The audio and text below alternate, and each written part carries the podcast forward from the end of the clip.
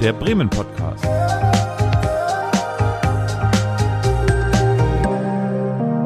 Aus dem Herzen der Hansestadt.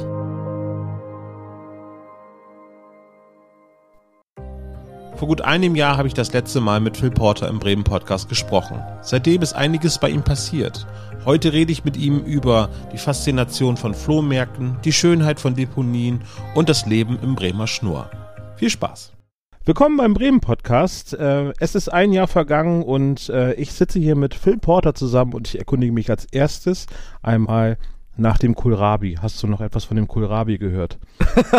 das ist sehr schön, dass du dich daran noch erinnerst. Nein, der Kohlrabi, er wurde wahrscheinlich nie abgeholt in dieser Apotheke. Ich habe auch gehört, wir hören jetzt hier gerade eine, eine dicke Wespe oder eine Fliege ist es, die hier drin ist. Ah, ne? die ist, ich glaube, die ist in meinem Kopfhörer. Moment. Ah, das stimmt, das könnte sein. Aber äh, wo sind denn deine Kopfhörer? Also wo befinden wir uns gerade, Phil? Magst du uns das kurz sagen? Äh, wir befinden uns im Schnur, in dem äh, wunderschönen Haus Schnur 1, das äh, ehemalig das Hochzeitshaus war, eigentlich auch bis heute noch ist, aber steht nirgendwo mehr dran. Ähm, direkt am Eingang zum Schnur. Also äh, wenn man von der Weser aus äh, direkt einen Schnur möchte, dann wird man dieses Haus als erstes sehen. Und da sind wir direkt unter den Giebeln, unter den äh, roten Giebeln, zwischen zwei Schornsteinen, wenn ich da richtig sehe. Das ist wunderschön, die Sonne scheint. Es ist wirklich wunderschön. Das beste Wetter hatten wir uns auch ausgesucht. Dafür sitzen wir leider drinnen wegen der Akustik. Aber die Bienen sind alle hier, das ja. ist doch schon mal gut. Wir sitzen also in einem Haus mit einem eigenen Wikipedia-Eintrag, nämlich äh, das, wie heißt es genau, das Wohnhaus Schnur 1. Ja. Äh, du nennst es jetzt aber Schnur 1. Ja, genau, wie viele oder wie viele Rentnerinnen und Rentner gerne sagen, Schnur ohne. Was verbirgt, genau, ohne, genau. Das ist nicht schlecht. Was verbirgt sich denn hinter Schnur One? Äh, im, äh, also das Einfachste, was ich mir vorstellen konnte, damit jeder versteht, wo es ist.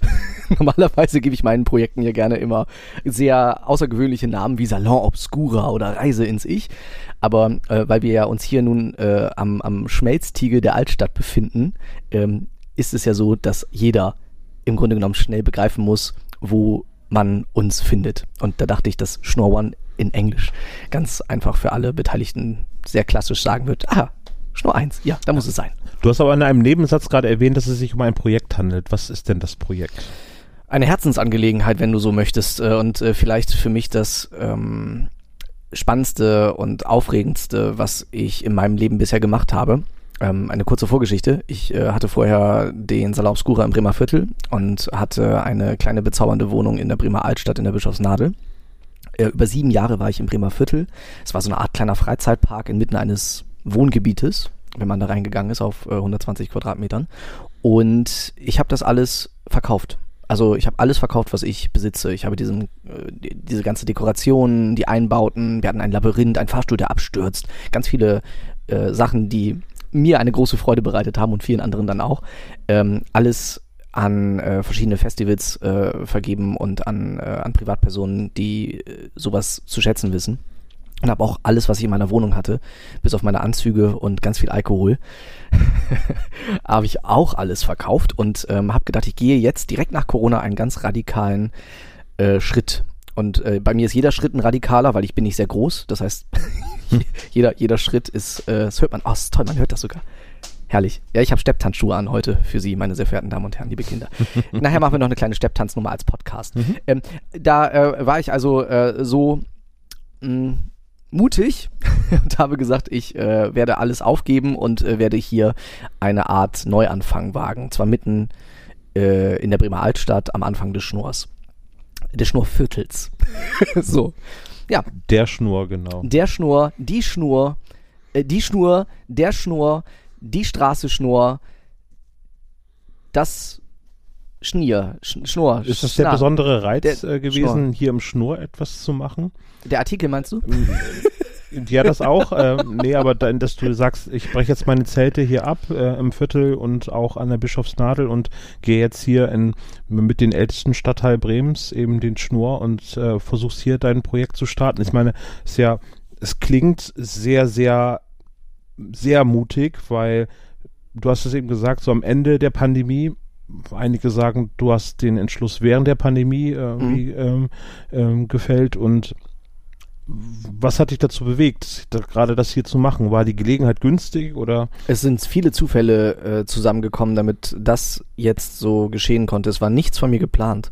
Es war nicht, dass ich gesagt habe, ich möchte jetzt unbedingt sofort äh, im Schnur einen Laden aufmachen und meine, meine, meine Arbeits- und äh, meine Arbeitswelt hier, hier verlegen sondern ähm, es kamen viele Zufälle zueinander. Der wohl wichtigste ist, dass ich äh, meine Stadtführung hier habe immer ähm, beenden lassen, direkt im Aioli nebenan.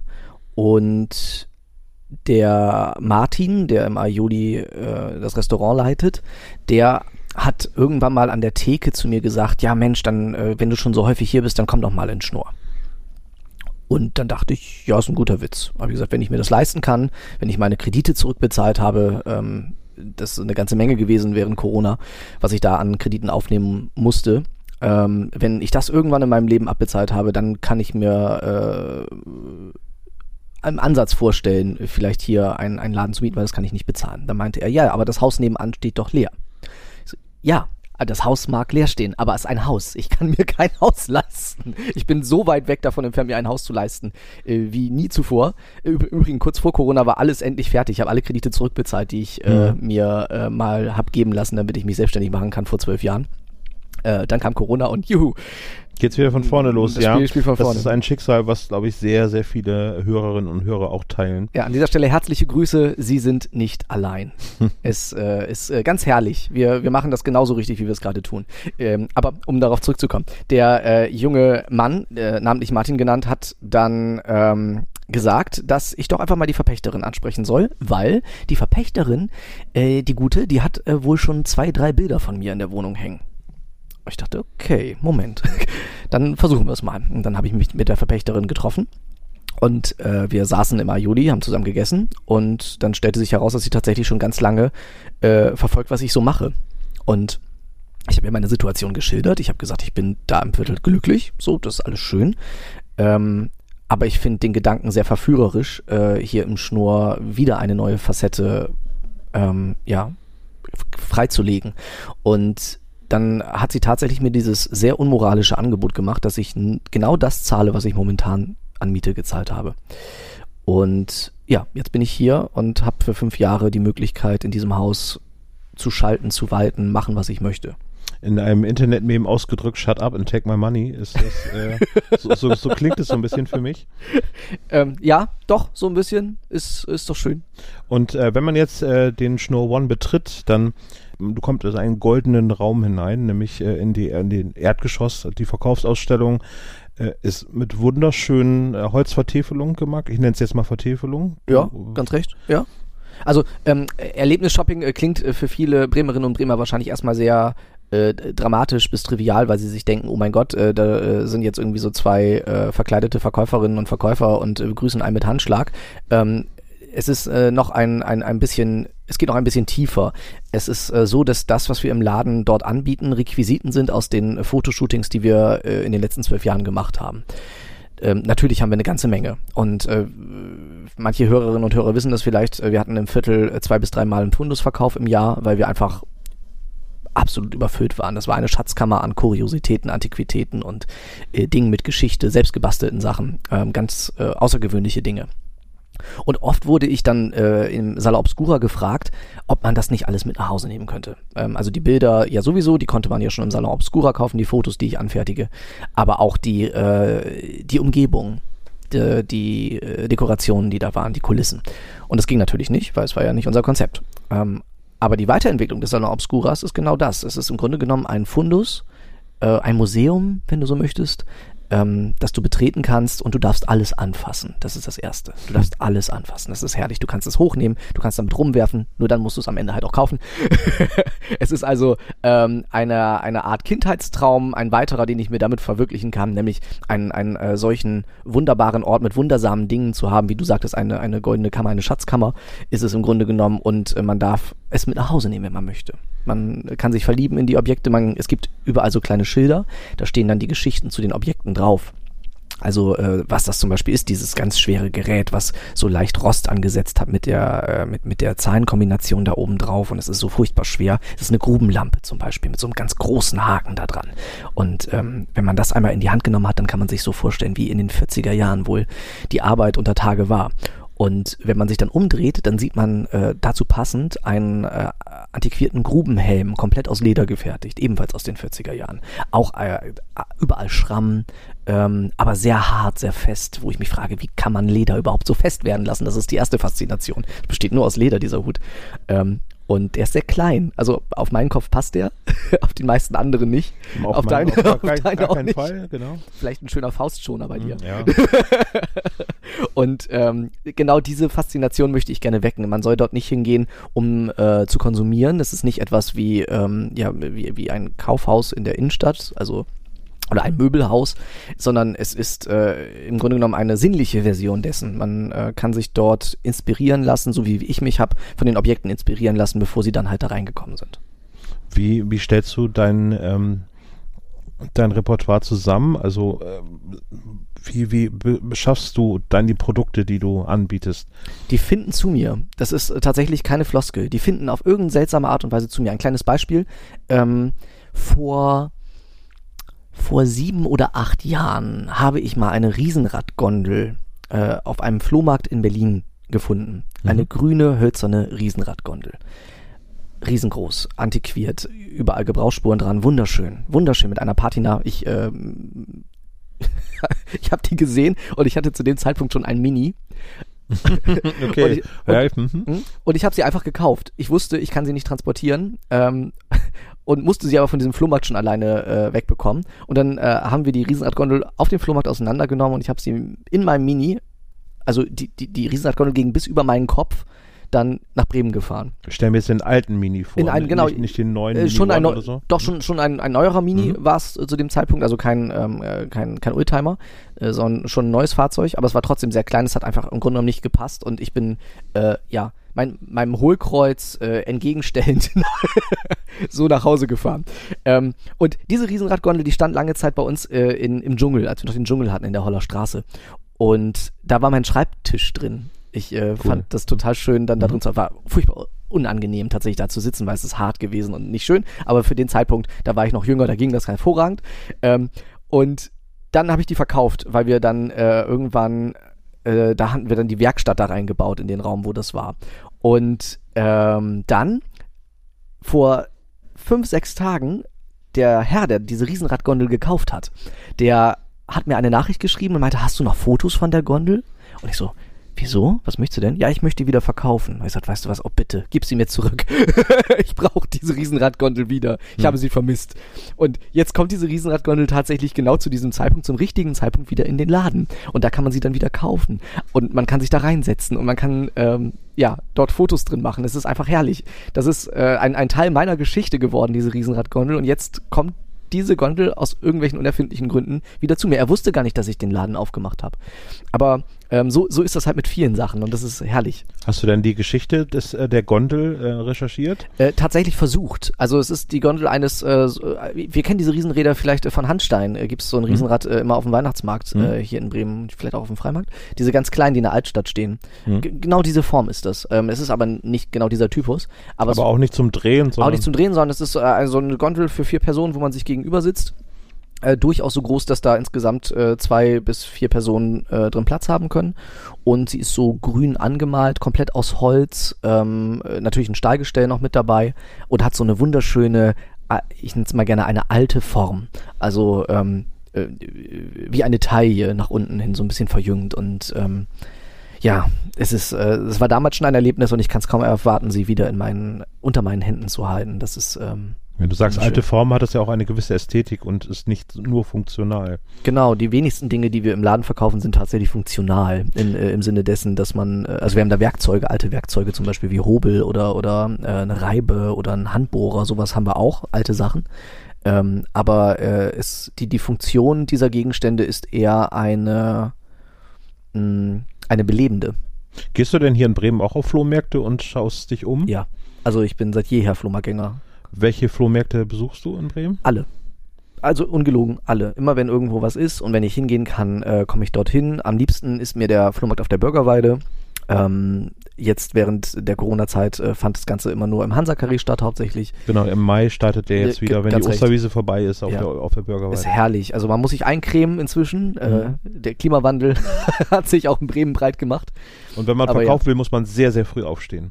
Wenn man verkaufen möchte, muss man das. Da ich ja nie äh, auf, der Ost, äh, auf der Osterwiese, nie auf der Bürgerweide verkaufe und äh, auch nicht auf Flohmärkten verkaufe, sondern hier im Laden, Mhm. habe ich das große Privileg, erst um elf oder zwölf Das ist eine, eine ganz äh, interessante Kultur, die sich da entwickelt hat. Man, man muss irgendwie um 4 Uhr, 5 Uhr irgendwie dort hinfahren, damit man nicht ganz am Rand steht, wo dann ähm, recht. das äh, Publikum gerne irgendwie nicht mehr hinkommt, weil die Zeit zu fortgeschritten ist und es, auch weil der Flohmarkt ja sehr, sehr groß ist. Und dann fängt man an, um 5 Uhr aufzubauen, dann kommen dann schon die ersten mit Taschenlampen. Genau, und- nicht, nicht nur das, tatsächlich auch die Händler, die äh, selber das ankaufen, um es wieder zu verkaufen, also Leute, die ja ähnlich dann äh, sind wie ich, äh, gehen dann tatsächlich früh morgens dorthin und es ist so ein bisschen wie ein Kriminalroman. Man kann sich das ganz äh, in Mhm. schwarz-weiß vorstellen. So auf den Pflastersteinen und es gibt wenig Licht und äh, große Taschenlampen leuchten auf gerade erst sich ausbreitende Auslagen auf äh, Samttischdecken. Das ist alles schon sehr, äh, sehr inspirierend und sehr schön. Aber mir ist kotzig, wenn ich so früh aufstehe. Das ist nicht meins. Und ich mag auch nicht dieses, äh, man, das ist ja auch durchaus eine Taktik. Die Leute gehen ja auch dahin, damit Leute äh, noch gar nicht so ganz wach äh, Dinge viel günstiger verkaufen und gar nicht so recht wissen, was sie eigentlich da haben. Und damit sie sich natürlich die Schätze direkt unter den Nagel reißen. Das ist gar nicht meine Art Ja. von, von, äh, von Leben und von Kultur und auch von Kaufen. Ähm, das, äh, ich mache das lieber in Ruhe im persönlichen Gespräch um 10, wenn alle in Ruhe wach sind und Das Kaffee ist sehr, sehr haben. vernünftig. äh, die, viele Verkäufer machen das auch so, dass sie mit dem Auto auf die Bürgerweide fahren und dann sich erstmal vorne noch hinlegen und schlafen und dann das Hauptgeschäft um 9 Uhr beginnen lassen, Ja. weil sie dann eben einmal nicht überrumpelt werden, eben mit, keine Ahnung, hier das Silberbesteck gebe ich dir 50 Cent für. Oder Am so. schönsten sind auch generell die Damen und Herren, die an den Flohmarktständen äh, nicht mehr sitzen, sondern schlafen liegen, so gegen 12 Uhr, weil sie irgendwann eingeschlafen sind. Und dann verbrennen in der Sonne, weil genau, sie natürlich ja. keinen Sonnenschirm ich, dabei haben. und ich spreche mehr. aus eigener Erfahrung, denn vor zwei, drei Jahren, ja, okay, ist ja, dann müssen es vor vier, fünf Jahren gewesen sein, wegen Corona. Das vergisst man ja gerne die Zeit. Also Mhm. mit Fug und Recht vergisst man die gerne. Ähm, da äh, ist mir das auch mal passiert, ehrlicherweise. Und seitdem nie wieder. Gibt es denn noch andere Flohmärkte, die du besuchst? Also Ja. an, der, an der Weser wahrscheinlich denn, samstags? Äh, tatsächlich den nicht, ähm, weil ich samstags meistens, also der, der Laden ist ja sozusagen ein, äh, ein, ein, ein weiterer Baustein der, und das ist gar nicht pathetisch gemeint, der Phil Porter Welt. Also die ganzen vielen Sachen äh, kommen da sozusagen zusammen. Am Samstag bin ich ja fotografieren meistens. Mhm. Ähm, und am Sonntag habe ich auch meistens Fotoshootings. Äh, dann halt für das Bildprojekt Waste, also für diesen Bildband, an dem wir seit zwei Jahren arbeiten. Äh, die sind immer sonntags, weil wir nur dann auf die Deponie können, um dort äh, mit den Dingen Fotos zu machen, die andere Menschen wegwerfen. Ähm, aber halt meistens erst gegen Mittag. Das heißt, am Sonntag stehe ich morgens um 8, 7 oder 8 Uhr auf, äh, fahre dann los zu einem der Flohmärkte und äh, danach ist dann ein Fotoshooting meistens. Ähm, und abends ist dann die Stadtführung. Du bist denn sonntags auf der Deponie? Ich bin sonntags auf der Deponie gegen mittags meistens. Ähm, vorher halt auf den Flohmärkten und dann am Abend ist dann äh, hier im Schnorrern dann die Rom des Norden Stadtführung noch bis 23 Uhr. Also ich habe keinen freien Tag. Das klingt so. Wie stelle ich mir das vor, wenn du auf der Deponie bist? Suchst du aktiv oder gibt's denn vorher schon, hat das schon jemand gespottet für dich? Mhm. Sowohl als so? auch. Also ein äh, ganz konkretes Beispiel, wie es äh, am schönsten ist, meiner Ansicht nach. Ähm, es waren äh, letzte Woche zwei Herren bei mir in einem äh, außergewöhnlichen Ornat und kundige Hörerinnen und Hörer wissen, es könnten Leute sein, die auf der Walz sind. Und so war es auch. Es waren zwei Herren, die auf der Walz sind. Und ähm, ich äh, finde diese, sie haben es selbst mehr als eine Art Kostümierung bezeichnet, weil man sich natürlich so privat erstmal nicht anziehen würde. Aber ich finde es so inspirierend und fand das so schön. Und sie suchten einen Schlafplatz. Und äh, dann sind wir übereingekommen, dass ich sie in Szene setzen darf, fotografisch, in meinem Stil. Äh, und dafür dürfen sie hier im Laden beziehungsweise hier in der Wohnung dann pennen und es sich gut gehen lassen. Und ähm, ich hatte also vielleicht einen halben Tag lang Zeit, mich um etwas zu kümmern, was wir machen. Und ich habe mir eine Idee in den Kopf gesetzt. Ähm, es hat ja viel mit Holz zu tun, was sie da in dem Fall jetzt gemacht haben. Und ähm, ich wollte irgendwie Holz mit auf dem Bild haben. Und habe versucht, eine Visagistin zu organisieren. Das hat gar nicht geklappt. Die hatte gar keine Zeit so kurzfristig. Ganz dramatisch für mich. Aber ich habe gesagt, wir machen das, wir fahren dahin und gucken, was passiert. Und dann sind wir da angekommen und es lagen hinten auf einem großen Müllberg. Man muss sich vorstellen, ähm, es ist, also man sollte es mal gemacht haben. Ich äh, darf jeder Hörerin, jedem Hörer raten, geht bitte einmal zur Deponie, einfach nur um zu gucken. wa- was dort an Bergen Meter hoch getürmt wird und das nur für, ja, für einen eigentlich kleinen Umkreis.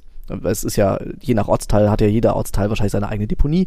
Es ist unglaublich viel an Dingen, die Menschen wegwerfen in allen Möglichkeiten. Also alles, was von äh, natürlich auch von persönlichen Gegenständen wie Fotografien, Adressbüchern, Ausweisen, äh, sowas alles, neben ähm, Antiquitäten, Dinge, die äh, Oma und Opa mal gehörten, ähm, Sachen auch, manchmal werden da auch Dinge hingebracht, wenn es zum Beispiel irgendwo gebrannt hat.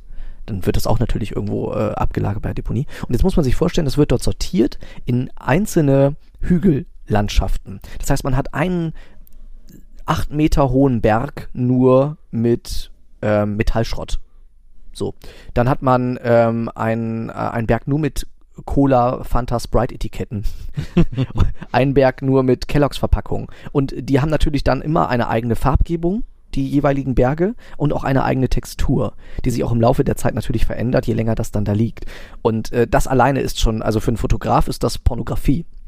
Weil du ähm, im Grunde genommen einen Überfluss hast, einen Luxus, den du da siehst, und weißt aber gleichzeitig, es ist absolut nicht luxuriös, was da ist, aus einer bestimmten Perspektive. Menschlich gesehen ist es absolut luxuriös, weil wenn wir das alles wegschmeißen können, dann muss es uns echt gut gehen. Und auf der anderen Seite ist es offensichtlich Müll, der als nächstes zerstört wird, wenn äh, der nächste Lastwagen kommt. Dann wird das geschreddert oder einfach irgendwohin weiterverkauft. Und ähm, das war die Inspiration zu diesem Bildband, äh, den wir dann da machen. Denn ähm, in dem Moment, wo wir immer etwas wegschmeißen, verändern wir uns. Also nicht im Alltag, wenn ich jetzt, äh, weiß ich nicht, ein Taschentuch wegwerfe, verändere ich mich noch nicht hundertprozentig. Nee, aber Entrümpeln äh, befreit ja auch, ne? Genau, Also wenn wir es bewusst machen. Wenn wir also Ja. sagen, wir trennen uns von etwas, dann schließen wir mit etwas ab. Hm. Und ähm, deswegen nehme ich Menschen gerne in diesen Szenerien auf und spreche mit denen sehr lange vorher, so wie wir das jetzt auch machen, um dann äh, zu überlegen, welchen Punkt in deren Leben können wir auf diese Art und Weise in Szene setzen. Dann werden daraus Kostüme gebastelt aus diesen Gegenständen ähm, und auch die Kulissen natürlich. Und äh, so war das mit diesen beiden Herren auch. Und äh, um jetzt einen Abschluss zu finden zu dieser Geschichte, es äh, war dann so, wir haben hinten auf diesen Hügel ähm, riesige gestreifte Matratzen gefunden. So Schaumstoffmatratzen, ganz groß, so riesige Blöcke. Und die sahen aus, äh, weil sie so gestreift waren, als wie, wie so eine Art Zirkuskulisse, wenn man so möchte. Die waren gelblich, so leicht orange eingefärbt, dann war überall so ja, Schimmelflecken, ich weiß nicht was genau, was das war, aber eine ganz äh, spannende Textur und eine ganz knallige Farbe insgesamt. Und äh, dann hat man mich aufgeklärt, dass das die Matratzen sind, die gerade aus Hamburg gekommen sind, aus dem Jump House. Das haben wir hier in Bremen auch in der Waterfront. Ja. Das heißt, da, äh, das sind die, diese Dinger, da kommt noch eine Plastikfolie drüber und dann können da die Kinder drauf hüpfen und sich nicht wehtun. Und deswegen waren die so groß, diese Matratzen, und deswegen gab es da diese Streifen drauf, weil das verklebt wird immer. Und s- äh, es ist für mich so, als, als würde ich äh, ein kleines Kind äh, das erste Mal eine Kuh sehen und total abgehen auf die Kuh, weil ich mir denke, Wahnsinn, ein Euter. Fantastisch, habe ich noch nie im Leben vorher gesehen. Das ist dieser erste Kontakt. Und äh, diese, diese kindliche Begeisterung, die kann man da ständig haben, weil ich habe auch noch nie diese Textur gesehen, nicht diese Matratzen, nicht diese Form, nicht diese Farbe, nicht diesen Zusammenhang. Und immer wenn ein Mensch das erste Mal etwas solches sieht, äh, also eine, eine, äh, etwas ganz Neues in einem komplett neuen Zusammenhang, dann belebt es mich. Ähm, und da war es dann halt auch so. Und dann haben wir die beiden dann, haben wir eine komplette Kulisse daraus gebaut, auch mehrere Meter in der Breite, äh, alles festgeschnürt innerhalb von einer Stunde mit einem Kollegen zusammen, Maurice Walter, und ähm, haben dann ein, ein richtiges Set aufgebaut, was eins zu eins wirklich so in den schönsten Magazinen der Welt sein könnte, weil keiner erahnt, dass es schimmelige Matratzen sind, auf denen äh, hunderte von Kinderfüßen einst tre treten konnten. Ähm, das sieht man in dem Moment einfach nicht mehr, weil es einfach eine Schönheit hat ähm, und die beiden dann da reingesetzt. Und das war zum Beispiel, also so, im Idealfall entsteht so ein Bild für diesen Bildband. Ähm, ein Grundgedanke, ähm, ein Thema. Die beiden äh, hocken da in dieser Kulisse, als würden sie sehr lange warten auf, nächst, auf das nächste Auto, was sie dann in die nächste Stadt bringt. Ähm, und äh, durch diese Kulisse sieht das Ganze so ein bisschen zirkusmäßig aus und dadurch, dass sie ja in ihrem kompletten Ornat sind, äh, hat es durchaus etwas sehr Theatralisches. Sie hatten komplett weißes Make-up noch drauf. Ähm, und es war äh, ein ganz wunderbarer Nachmittag dann da. Und die hast du hier im Schnur getroffen, die beiden Mhm. Die Herren? sind bei mir unten in den Laden reingekommen und haben sich äh, die äh, Requisiten angeguckt, gerade natürlich die, die Hobel und die Werkzeuge. Ähm, ja, und insofern, es funktioniert, es kommt alles zusammen, es passt alles auch zusammen. Weil es ist witzig, als ich hierher gekommen bin, äh, bin ich durch den, durch den Schnur durchgegangen und da waren auch äh, Männer in Ornaten halt Ja. gekleidet. Es gibt auch hier Frauen im Ornat. Hast du die schon mal gesehen? Nonnen! Nonnen, fantastisch, so viele Nonnen. Ja, die waren äh, zu meiner Schulzeit, ich bin damals hier ähm, in der St. Johann Schule im Schnur gewesen, ähm, waren die meistens immer zivil gekleidet, also so das typische Ja. Bild einer Nonne ähm, habe ich tatsächlich hier gar nicht so getroffen bisher. Ja. Also. Ja, es ist auch ganz spannend eigentlich, wenn man sich so überlegt, ja, auf der einen Seite ist doch äh, schön, nicht? Ich meine, das sind also schon, wie sie dann auch die Kopfbedeckung tragen und dann sieht man nur das Gesicht und das äh, ist ja so eine, ja, eine moralische Instanz und äh, dann im nächsten äh, hört man dann gerne die Leute sagen, ja, aber die Dame mit dem Kopftuch da hinten, das geht ja gar nicht, die ist ja absolut nicht frei. Es wird ja gerne so gegeneinander, ich, äh, man darf das durchaus alles kritisch betrachten, aber aus ästhetischer Sicht, mein Gott, als Kind habe ich Nonnen geliebt. aber ich mag, ich mag gerne, ich mag gerne das Geheimnis. es Also sind so Würdenträger auch, ne? Also durch äh, ja, so, ja, äh, also ich mag ge gerne Leute, die nicht alles sofort von sich preisgeben. Ähm, ist halt äh, anders als bei mir. Wobei ich gebe ja auch nichts von mir preis. Ich tue ja nur so. Was sind denn deine Lieblingsorte hier im Schnur, außer natürlich dem Schnur One? Da, wo früher der Puff war. Oh, wo war der? Äh, ich glaube Haus Nummer 20, so ein blau hellblaues Haus.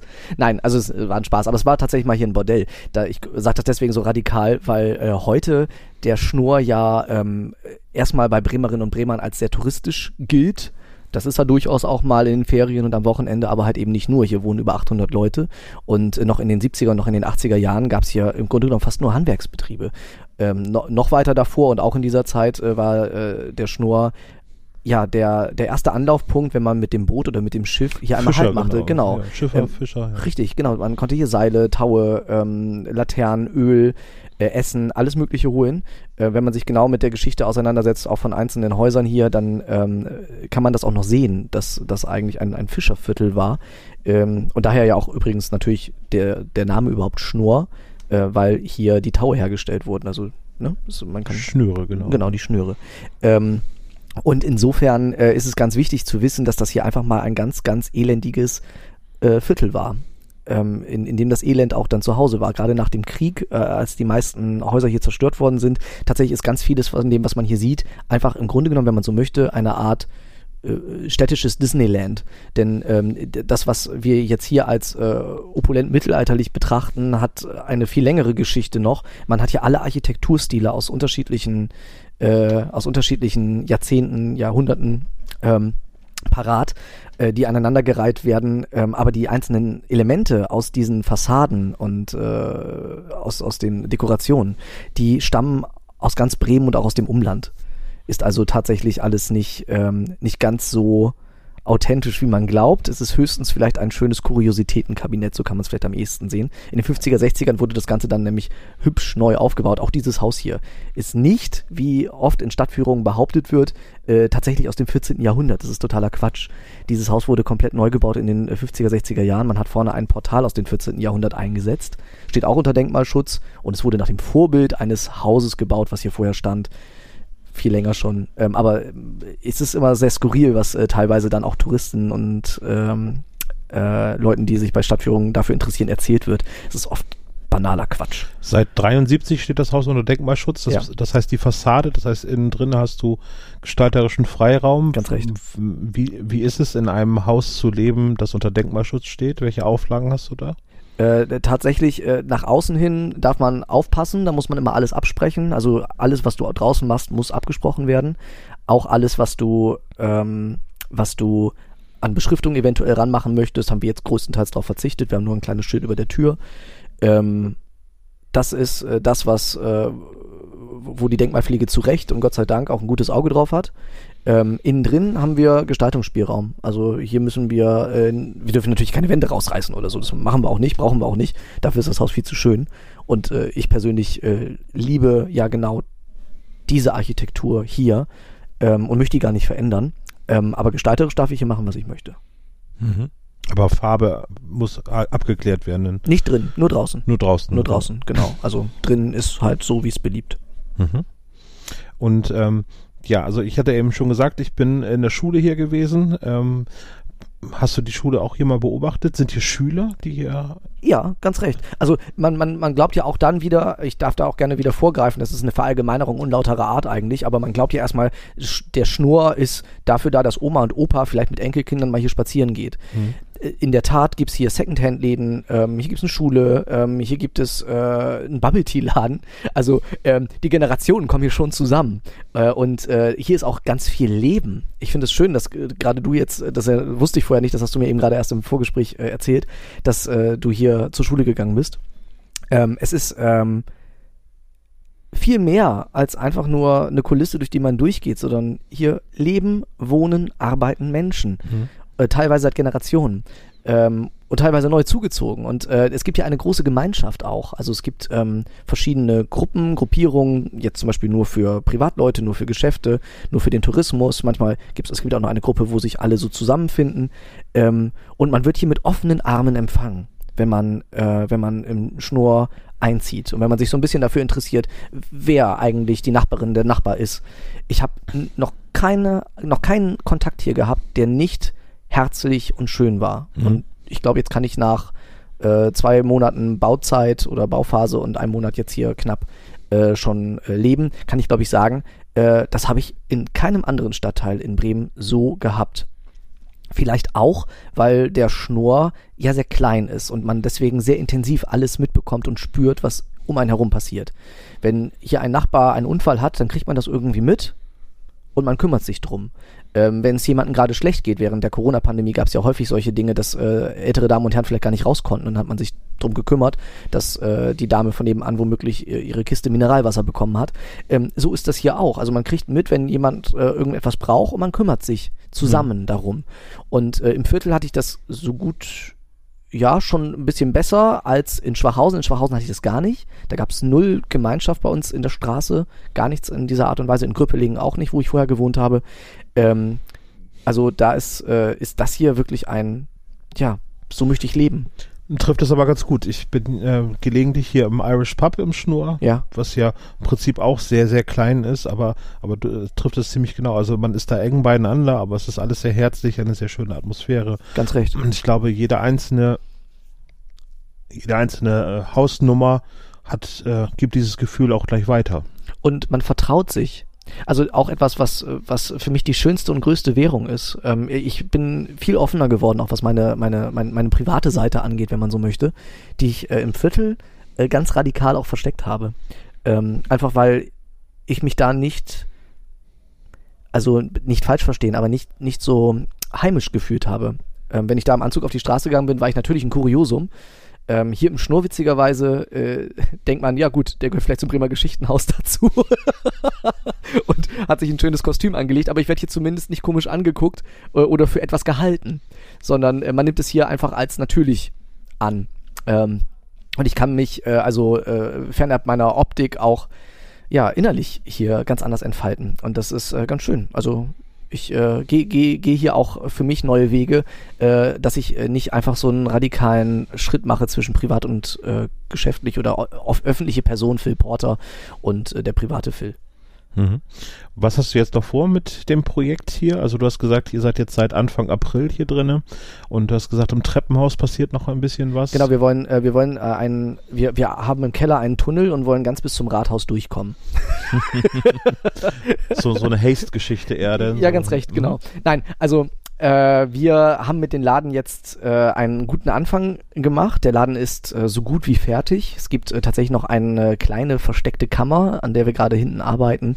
Äh, da verrate ich noch nicht allzu viel, was sich dahinter ver, ver, verbergen wird, dann, wenn es fertig ist. Ähm, was ich aber schon mal sagen kann, ist, dass äh, dieses gesamte Haus bespielt wird. Äh, äh, wird es auch jetzt schon, nur jetzt ist nicht alles offiziell, äh, dass äh, jeder hier rein und rausgehen kann. Das wird es aber in Zukunft so sein. Wir ähm, starten hier ja schon unsere Stadtführung, die, die wir machen.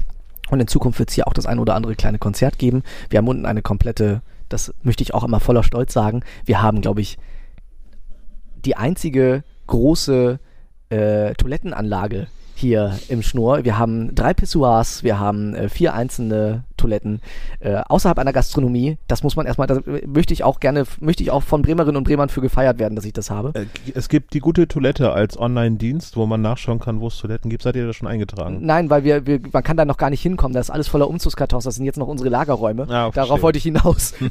Die Pointe sollte noch kommen. Okay. Wir, wir haben die Toiletten, wir können sie nur nicht nutzen. Nein, aber ähm, dieses Treppenhaus, was wir hier haben, ist auch auch ein ganz sonderbares und ein ganz spezielles. Äh, das wird umgebaut in eine Art von Baumhaus.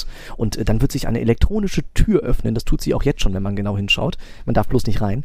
Ähm, und dann äh, kommt man in einen komplett äh, düsteren Wald mit halben äh, Bäumen, die dort stehen und über einen sind noch so kleine Vögel, die zwitschern und man hört das auch. Und es gibt so einen leichten Nebel und äh, über alles äh, nur ein sehr akzentuiertes Licht auf die Feinartbilder, die wir dann da in dieser Ausstellung haben, mhm. die Waste-Bilder, mhm. von denen ich gerade schon gesprochen habe.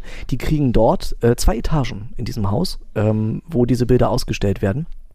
Und dann hat man praktisch das gesamte Erlebnis und auch das komplette Verständnis, glaube ich, für meine Arbeit und das, was ich tue, nämlich unten die Möglichkeit, äh, sich die Requisiten anzuschauen, sie in die Hand zu nehmen, sich mit der Geschichte dieser Requisiten auseinanderzusetzen, die Bilder, wo die Requisiten drauf sind. Ähm, und äh, der Grundgedanke, dass alles, was in diesem Haus in irgendeiner Art und Weise existiert, womit das gebaut wurde, recycelt ist. Ähm, das alles ist, glaube ich, äh, dann ein, ein sehr stimmiges Gesamtkonzept, was auch im Schnur so noch und generell in Bremen und vielleicht auch im Umland noch nie so existierte. Also etwas sehr Neues und äh, Touristen begeistern sich bereits jetzt dafür. Mein innigster Wunsch ist, aber die Bremerinnen und Bremer hierher zu holen, weil ähm, viele, glaube ich, verkennen, was für eine Perle sie vor ihren Füßen haben. Äh, und die sollen sie bitte aufheben. Daraus kann man ein ganz wunderbares Collier machen für sein eigenes Leben. Wer also Schnorr One besuchen möchte, geht von der Domseide aus zwischen Optiker und Buchladen die Treppen runter. Ganz recht. Ähm, an den Nonnen vorbei. An den Nonnen vorbei. Äh, zu Rechten ist auf jeden Fall die St. Johannes Kirche und die Schule auf der linken Seite. Dann kommt man an der Schnurkrämerei vorbei und dann biegt man rechts ein und kommt dann noch an einer äh, nicht unbekannten Cocktailbar vorbei. Ja. Und dann ist dann links gleich der Schnur oder die Straße äh, am Schnur und das, das, das Schnur, das Schnur dem das, Schnur. Das Schnurstraße, genau. die Schnurviertel. Kommt an ganz fantastischen Läden vorbei und äh, die Zielvorgabe ist dann also Schnur One. Ja, oder wenn ich noch einen ganz persönlichen Tipp geben darf, ähm, machen Sie gerne den großen Bogen an der, äh, an der Hochschule vorbei. Dann äh, können Sie noch ganz wunderbar der Jazzmusik lauschen, die dann gerade unten in den Kellern geprobt wird. Auch das ist immer ein Erlebnis. Und wenn Sie das gegen gegen 20, 21 Uhr machen. Und das machen sie dann am besten äh, ab jetzt bis zum Sommer jeden Abend. Dann äh, haben sie genau den Zeitpunkt, wo die Sonne so steht, dass das gesamte Schnurviertel und gerade die Straße der Schnur, das Schnur, die Schnurstraße, dass das alles in goldenem Licht erstrahlt. Weil die Sonne ist ähnlich wie bei einem Pharaonenweg, geht wirklich exakt so unter, dass die gesamte Straße im goldenen Licht ist. Und dann haben sie genau das Gefühl, auf das sie sonst lange sparen müssen, damit sie für 600 Euro mal eben in die Exotik fahren oder fliegen. Also äh, genau, es ist, man kann, die, man kann den Urlaub einfach hier vor Ort machen. Man muss nur den genau richtigen Zeitpunkt finden. Und wer die äh, Riesenrad-Gondel haben möchte, sollte ein bisschen Taschengeld mitbringen. Dann. Äh, ganz recht, ich habe noch keinen Preis ausgemacht, äh, aber sie wird bezahlbar sein. Also wir sind, haben keine obszönen Preise. Ähm, aber äh, es ist ein Stück für Liebhaber, das muss man auch sagen. Liebhaberinnen und Liebhaber. Okay, dann schaue ich mal in meine Geldbörse und ich bedanke mich recht herzlich für das tolle Gespräch. Vielen herzlichen Dank. Bis zum nächsten Mal, Phil. Ja, gerne. Bis dann. Bis tschüss. dann. Ciao. Tschüss, tschüss. Generelle Kulturtipps von Theater über Galerie bis hin zu Konzerten und Festivals findet ihr im Veranstaltungskalender von bremen.de. Interessierte Übernachtungsgäste können sich an unsere Bremen-Profis über bremen-tourismus.de melden oder direkt anrufen unter 0421 308 0010.